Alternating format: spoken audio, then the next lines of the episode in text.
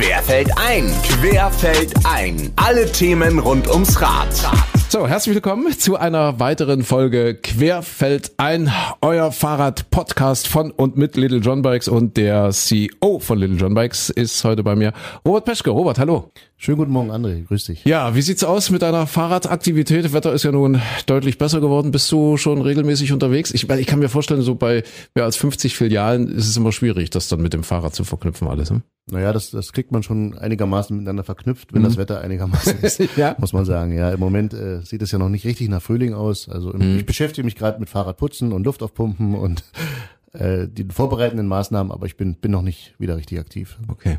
Ich sag mal so, wenn ihr das eine Millionste E-Bike verkauft habt, äh, dann nehmen wir uns vor, dann machen wir eine Fahrradtour, da komme ich dann persönlich auch mit, die wirklich von Filiale zu Filiale überall in Deutschland geht. Ich weiß nicht, wie lange wir da unterwegs werden, aber das wird wahrscheinlich eine Weile dauern, oder? Naja, jetzt sind wir fast bei 60 Filialen Eben. schon, das dauert schon eine ganze Weile. ja. Ich mache das tatsächlich manchmal, dass ich von einer Filiale in die andere mit dem Fahrrad fahre. Mhm. Ja, zum Beispiel schon mal von Rostock nach Stralsund bin ich gefahren oder auch von Neubrandenburg nach Stralsund. Also das passiert schon, dass ich das äh, im Rahmen der Arbeit machen kann. Mhm. Aber je mehr Filialen es wären, desto weniger kann ich natürlich ja mir diesen Luxus gönnen. Mhm, aber umso mehr kannst du über das Thema sprechen, das wir heute mal kurz behandeln möchten. Nämlich, ja, es ist fast schon ein bisschen äh, provokant formuliert. Ist es eine Zeitenwende in der Fahrradbranche? Also die Marktsituation ist ja im Moment wahrscheinlich ein bisschen kompliziert. Wir befinden uns alle gefühlt immer noch in einer Dauerkrise, also Corona, Ukraine und äh, kaum ist das eine irgendwie überwunden, dann kommt das nächste. Das wirkt sich natürlich auch auf die Fahrradbranche aus. Also äh, wenn wir erstmal ganz kurz zurückblicken, es war ja ein gigantischer Boom. Ja, es war ja fast wie im Wilden Westen und alle haben gesagt, boah, die Fahrradhändler, die Branche kommt vor Lachen nicht in Schlaf. Das war ja wirklich so vor ein, zwei Jahren. Ja, so kann man sicherlich, ähm, ja, die Jahre irgendwie 2021, ja. zum Teil auch 22, die kann man so beschreiben, das ist mhm. richtig. Und ähm, ja, du sprachst die Zeitenwende an. Wenn man mal auf den langfristigen Trend schaut und sagt, ist das Thema Fahrrad und E-Mobilität, ist das attraktiv und ist das ein Wachstumssegment? Mhm. Das ist es natürlich und das wird auch so ja. bleiben. Ja. Wenn du aber jetzt, ich sag mal kurz und mittelfristig, die Phänomene dir anschaust und sagst erstmal, also Corona, äh, Lockdown, dann nach der Übernachfrage sicherlich im letzten Jahr dann der der Krieg äh, in der Ukraine, ja, dann haben wir schon dreimal eine Zeitenwende in den letzten drei ja, Jahren hinter uns, ja. muss man sagen. Übernachfrage, weil sich einfach damals das Freizeitverhalten der Menschen verändert hat, ja? Ja, also plötzlich hat man ja im Wald äh, ganze ganze Heerscharen von Wanderern gefunden. ja, ja. Äh, ähm, oder Menschen haben angefangen, äh, sich für das Camping zu interessieren. Mhm. Es gab ja sozusagen also vielerlei Branchen, die partizipiert ja. haben innerhalb der der Corona-Krise ähm, weil das Freizeitverhalten sich verändert hat und einfach ähm, ja der Drang nach Outdoor, der Drang nach Luft, der Drang nach Unternehmung innerhalb von Deutschland dort eine riesige Nachfrage unterlag und das Fahrrad äh, sowie das E-Bike ähm, hat da sehr stark davon partizipiert. Mhm. Dazu gibt es bei uns das Phänomen des Dienstrades, was insgesamt ähm, auch äh, die Nutzung einfacher macht oder die Finanzierung ja. eines Fahrrades. Also wir haben sehr, sehr viele positive Trends. Mhm. Im Moment ist es eben so, dass es aber auch Herausforderungen gibt. Ja. Ich wollte noch mal ganz kurz zurück auf, auf diese Zeit äh, Corona. Da hatten wir ja dann diese Schere, die so ein Stück weit auseinanderging. Also einerseits diese sprunghaft angestiegene Nachfrage, andererseits eben Corona-bedingt äh, Abbruch von Lieferketten, Lieferschwierigkeiten, Engpässe und so weiter und so fort. Hat sich das mit den Lieferketten inzwischen wieder etwas entspannt? Ja, also ich muss sagen, in der, in der, in der ganz genauen Tiefe der Lieferkette bis nach Vietnam zum Rahmenschweißer habe ich, habe ich keine, habe ich keine okay. volle Kompetenz. Mhm. Was ich aber sagen kann, ist, äh, dass die Verfügbarkeit insgesamt sich ja. deutlich verbessert hat. Mhm. Äh, man kann sogar davon sprechen, dass es ein Überangebot gibt. Das ist so in einzelnen Segmenten. Also nicht im E-Segment, aber im, im Biobike sind sehr, sehr viele teilfertige Waren jetzt fertig produziert worden in den letzten Monaten, gerade in den letzten fünf, sechs Monaten. Das sind zum Teil Bestellungen aus dem Jahr ja, 21, äh, 22, die jetzt in den Markt gedrückt werden, weil einzelne Komponenten, das kann mal eine Bremse sein oder ein Antrieb, noch mhm. gefehlt haben, um die Ware fertigzustellen. Jetzt ist die Ware fertig und jetzt kommt die Ware in den Markt. Okay, also die Fahrräder sind da, die Bikes, auch die E-Bikes. Jetzt reden wir über das, was du gerade schon angesprochen hattest, nämlich ja der Einfluss der allgemeinen Situation ringsherum, dieser gefühlte dauerhafte Krisenmodus. Ähm, spürt ihr das? Spürt ihr das am Kaufverhalten der Menschen? Ist da Angst, ist da Ängstlichkeit, ist da Zurückhaltung da? Also man muss beide Phänomene miteinander ähm, ja in Verbindung bringen. Mhm. Die Wertschöpfungskette ist voll. Das heißt, ähm, viele Händler haben im Moment Bestände aufgrund, ähm, man muss schon tatsächlich sagen, sehr unkontrollierten Bestellverhalten in dem Jahr 21 und 22 wenn man sich äh, jetzt, sagen wir nicht akademisch auseinandersetzt mit so einem Wachstum, sondern der Meinung ist, dass man 30 oder 50 Prozent oder 100 Prozent in den nächsten Jahren wachsen wird mhm. und dann einen Bestellrhythmus hat von ungefähr anderthalb Jahren Vorlaufzeit, dann sind dort Bestellungen entstanden, die dafür sorgen, dass es Kollegen gibt, die den, den anderthalb oder zweijährigen Bestand bereits jetzt auf Lager haben. Weil die alle dachten, das geht so weiter. Ja. Ja, also, also mit dem Boom, mit dem, ja. Ja, okay. mein Interesse ist jetzt nicht Kollegenbashing nein, zu betreiben. Nein, nein, nein, nein. Aber, aber tatsächlich äh, ja. habe ich mit dem einen oder anderen ja. äh, Lieferanten von uns zusammengesessen und wir haben, wir haben schon im Kopf geschüttelt. Mhm. Es ist natürlich klar, dass man bei einer Übernachfrage und zu wenig Produkten eine Tendenz hat zu sagen, dann greife ich mal richtig in die Vollen. Das Ergebnis ist eben jetzt, dass es Händler gibt, die in, in großen Schwierigkeiten sind. Ich kann sagen, bei uns ist es so, bin ich auch richtig glücklich, muss ich sagen, weil den Einkauf steuert ja mein Kollege, der René, dass wir perfekt im Plan liegen. Wir ja. machen so einen Plan, wie viel Ware wollen wir zu welchem Saisonzeitpunkt da haben. Aber der Gesamtdruck im Markt führt natürlich zu, zur Kommunikation im Markt, die uns jetzt persönlich nicht gefällt, mhm. so dass der ein oder andere Kollege dort ähm, ja im Moment einfach äh, trotz des Anfangs der Saison mit Preiskommunikation in den Markt geht. Ja. Und das ist nicht unser Interesse. Aber es zieht uns natürlich mit in den Strudel. Das ja. ist der Punkt eins. Auf der anderen Seite treffen wir im Moment gerade in den neuen Ländern, ich will nicht sagen auf eine Zurückhaltung im Kauf, aber auf einen deutlich längeren Entscheidungsprozess. Also wir merken das in den Filialen, dass Kunden mehr vergleichen, dass sie sich genau angucken, was ist es dort, was ich da kaufe, und zwar nicht nur das Produkt, sondern auch der Service. Mhm. Das ist nicht so, wie das vielleicht vor zwei, drei Jahren war. Man muss sagen, wir kommen ja nicht vom Verkauf, sondern wir kommen vom Verteilen. Mhm.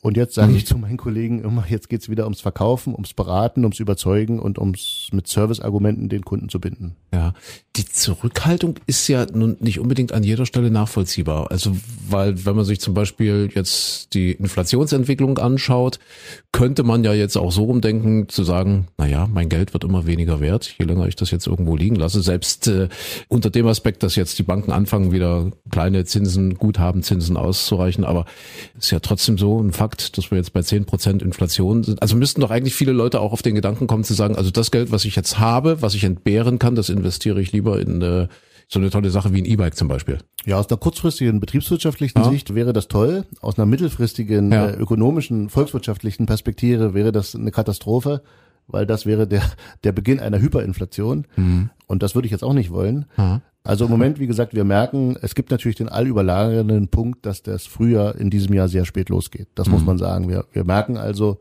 dass der März ziemlich schleppend ist. Ja, warum? Wenn man im Schnitt irgendwie sechs Grad hat und bis vor zwei ja. Tagen in Kreischer, wo ich herkomme, noch Schnee lag, dann ist es klar, dass die Leute noch nicht das Fahrrad im Kopf haben. Ist das tatsächlich eine entscheidende Größe, ja? Also, dass die Menschen so nach Gefühl, also eben auch praktisch wetterfühlig entscheiden? Ja, das ja? ist die, das ist die, ist der dominante Faktor. Ja, ja. Ja, also wir sagen ja immer, ein Fahrradladen funktioniert wie ein, wie ein Eisladen. Mhm. Sobald die Sonne, sobald die Sonne draußen ist und 15 Grad stehen die Leute Schlange, mhm. ja, geht die Sonne weg und die Temperatur fällt, dann ist auch das Bedürfnis, Eis zu essen, genauso nicht mehr da wie Fahrradfahren. Es gibt eine bestimmte Basis an Kunden, die das ganze Jahr fahren. Das sind eben Pendler, die jeden Tag fahren oder Enthusiasten, mhm. die das einfach sportlich machen. Aber im Massenmarkt, in dem wir positioniert sind, ist tatsächlich das Frühjahr und die Sonne, das sind die entscheidenden mhm. Faktoren. Wir brauchen, wir sagen immer so eine Woche bis zehn Tage, das Gefühl, der Frühling kommt. Und dann hört es auch nicht mehr auf. Mhm. Ja, und mhm. dieses Gefühl ist noch nicht gekommen. Es war mal zwei, drei Tage warm schon, aber es ist noch nicht das Gefühl gekommen, so jetzt ist Frühling. Ja, ja. Und das ja. brauchen wir. Hm. Ich will noch mal ganz kurz zurück, weil das bestimmt auch viele interessiert, wie, wie das Bestellsystem so funktioniert. Ja, ihr seid eine große Filialkette, ja, Fahrradhändler. Ich sage jetzt mal, ihr bestellt jetzt von einer bestimmten Marke 5000 Fahrräder, 5000 Räder, E-Bikes mhm. zum Beispiel. Das ist ja schon eine Hausnummer. Ja, auch wenn man das jetzt mal sich vorstellt in, in, in Geld, wenn man sich überlegt, dass ein E-Bike locker 3.000, 4.000 Euro auch kosten kann. Ja, das mal 5000. Geht ihr da eigentlich in Vorkasse oder sagen die Hersteller da auch Mensch, Robert, nehmt ihr erstmal die 5000 Räder und wenn ihr sie verkauft habt, irgendwann, dann bezahlst du das Geld. Ja, also der, der gesamte, sagen wir mal, Bestellprozess, der ja. ist so ungefähr anderthalb Jahre lang. Ja, ja da gibt's dann eine Vororder und eine Order und eine Anpassung äh, und eine Lieferung oder Nichtlieferung. Da gibt's also unterschiedliche Möglichkeiten. Und daneben gibt's natürlich bei verschiedenen Lieferanten verschiedene Zahlungsziele. Mhm. So. Insgesamt ist es so, dass die Nervosität in der Sortimentsführung in den letzten zwei Jahren dazu geführt hat, dass man halt immer noch einige Produkte nicht da hat, die man dringend braucht und andere Produkte eben zu viel. Weil die Komplexität so gestiegen ist, dass man die eben auch mathematisch nicht mehr kontrollieren konnte, sondern man hat dann einfach bestimmte Ware genommen, um irgendwas zu haben. Mhm. Das ging, glaube ich, allen Händlern so. Also gerade so auf meiner Tour zu Übernahmekandidaten sehe ich, dass die Warengemische unheimlich bunt sind. Zum Schluss hat dann jeder nach allem gegriffen, nach jedem Strohhalm, den man noch bekommen konnte. Mhm. Das muss man also ordnen. Und es ist wichtig für uns in der Branche, dass das früher losgeht, weil dann die ersten Zahlungsziele fällig werden. Aha. Und irgendwann muss man den Warenbestand, den man hat, bezahlen.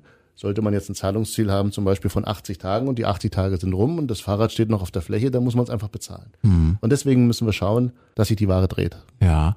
Und deswegen kommt eben, du hast es ja vorhin schon angedeutet, auch ein bisschen was durcheinander, weil eben dann Händler unter Umständen sagen, okay, dann muss ich jetzt gucken, dass ich meine Fahrräder, naja, nicht verschenke, aber doch zu deutlich anderen Preisen verkaufe, anbiete, die eigentlich üblich wären.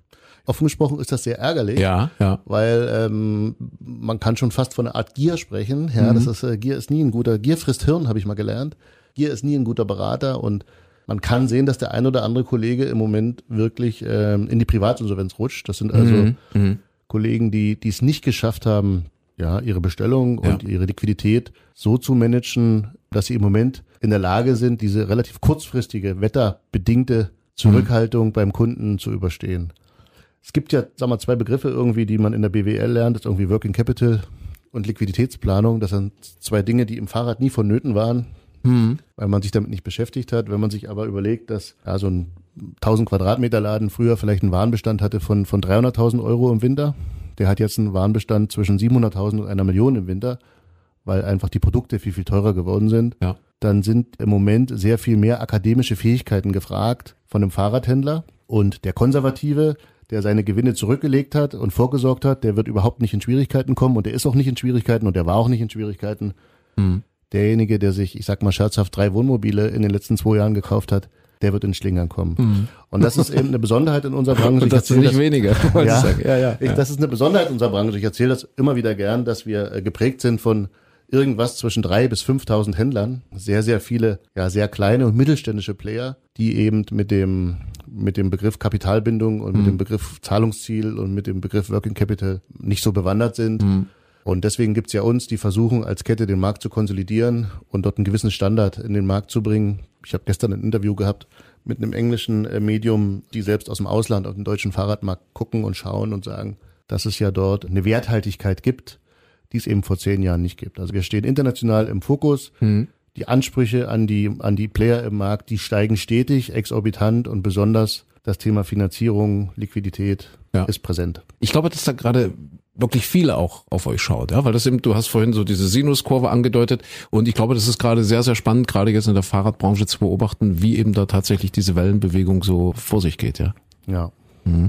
Vielleicht mal aus Sicht des Kunden. Für den Kunden, die Kundin, ist es ja letzten Endes gut, wenn, wenn dieses Preis-Leistungs-Verhältnis sich zu seinen Gunsten verschiebt. Ja, also hohe Leistung, vielleicht geringerer Preis. Da sind wir jetzt schon bei der Fragestellung, was würdest du denn in dieser Situation dem Kunden, den Kunden jetzt empfehlen?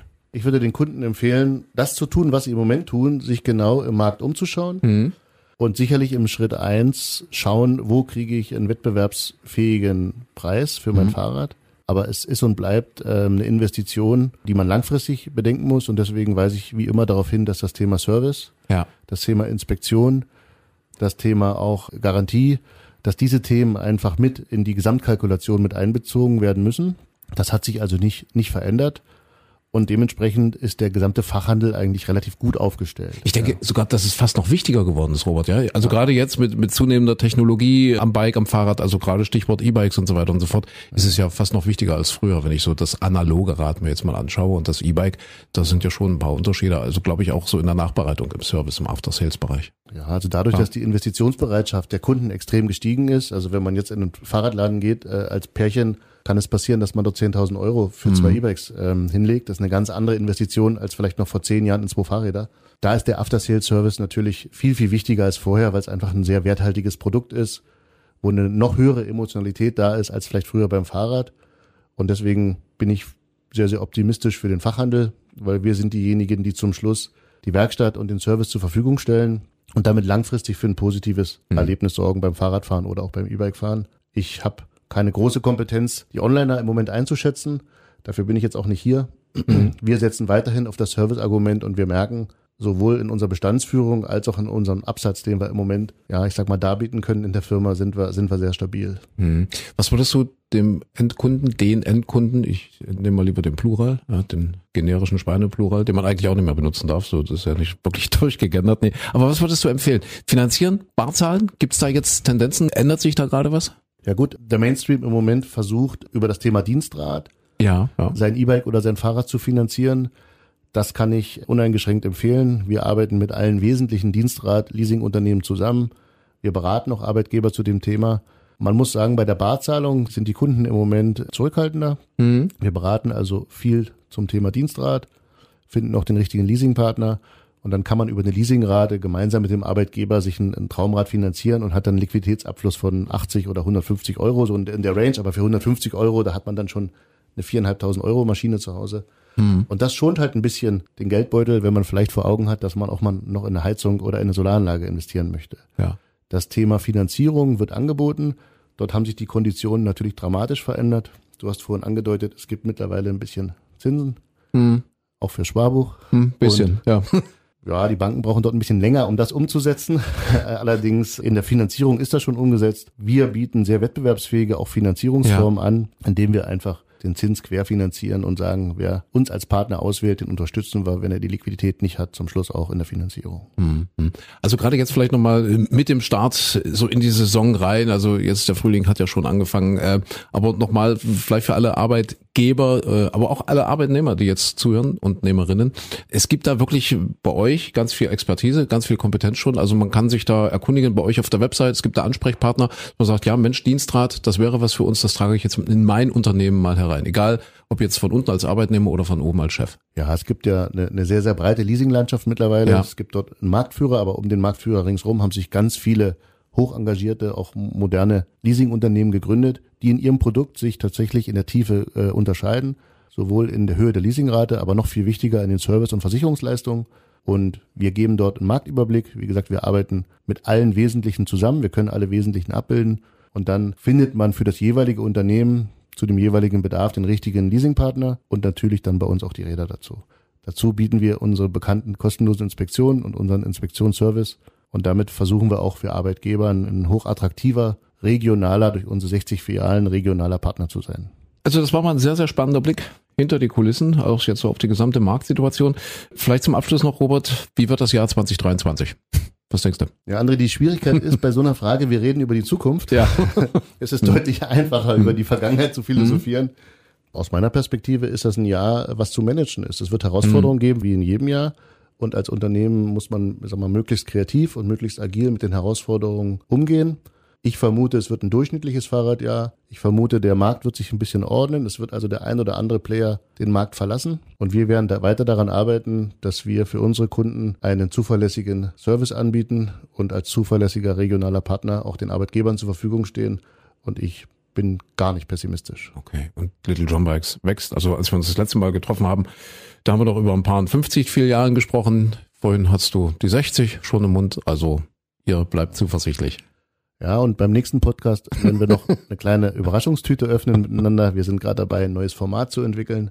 Das heißt auch eine zweite Marke zu etablieren im Markt. Die ist fertig und wir unterhalten uns darüber gern beim nächsten Mal. Ich bin gespannt. Dann sage ich jetzt erstmal Dankeschön, Robert Peschke. Alles Gute, liebe Grüße ans Team. Vielen Dank, André, für die Einladung. Und gerne nochmal für alle, die uns vielleicht jetzt erst entdeckt haben als Podcast hier bei Querfeld ein, gerne teilen, gerne auch kritisieren, gerne Hinweise geben. Ja, vielleicht hat euch was besonders gefallen. Vielleicht habt ihr Nachfragen, auch an Robert Peschke, an den CEO. Dann stellt die Fragen bitte. Also das geht ganz unproblematisch. Wir sind da gut aufgestellt. Freuen uns also auf euer Feedback und ich sage bis zum nächsten Mal bei Querfeld ein. Tschüss, macht's gut.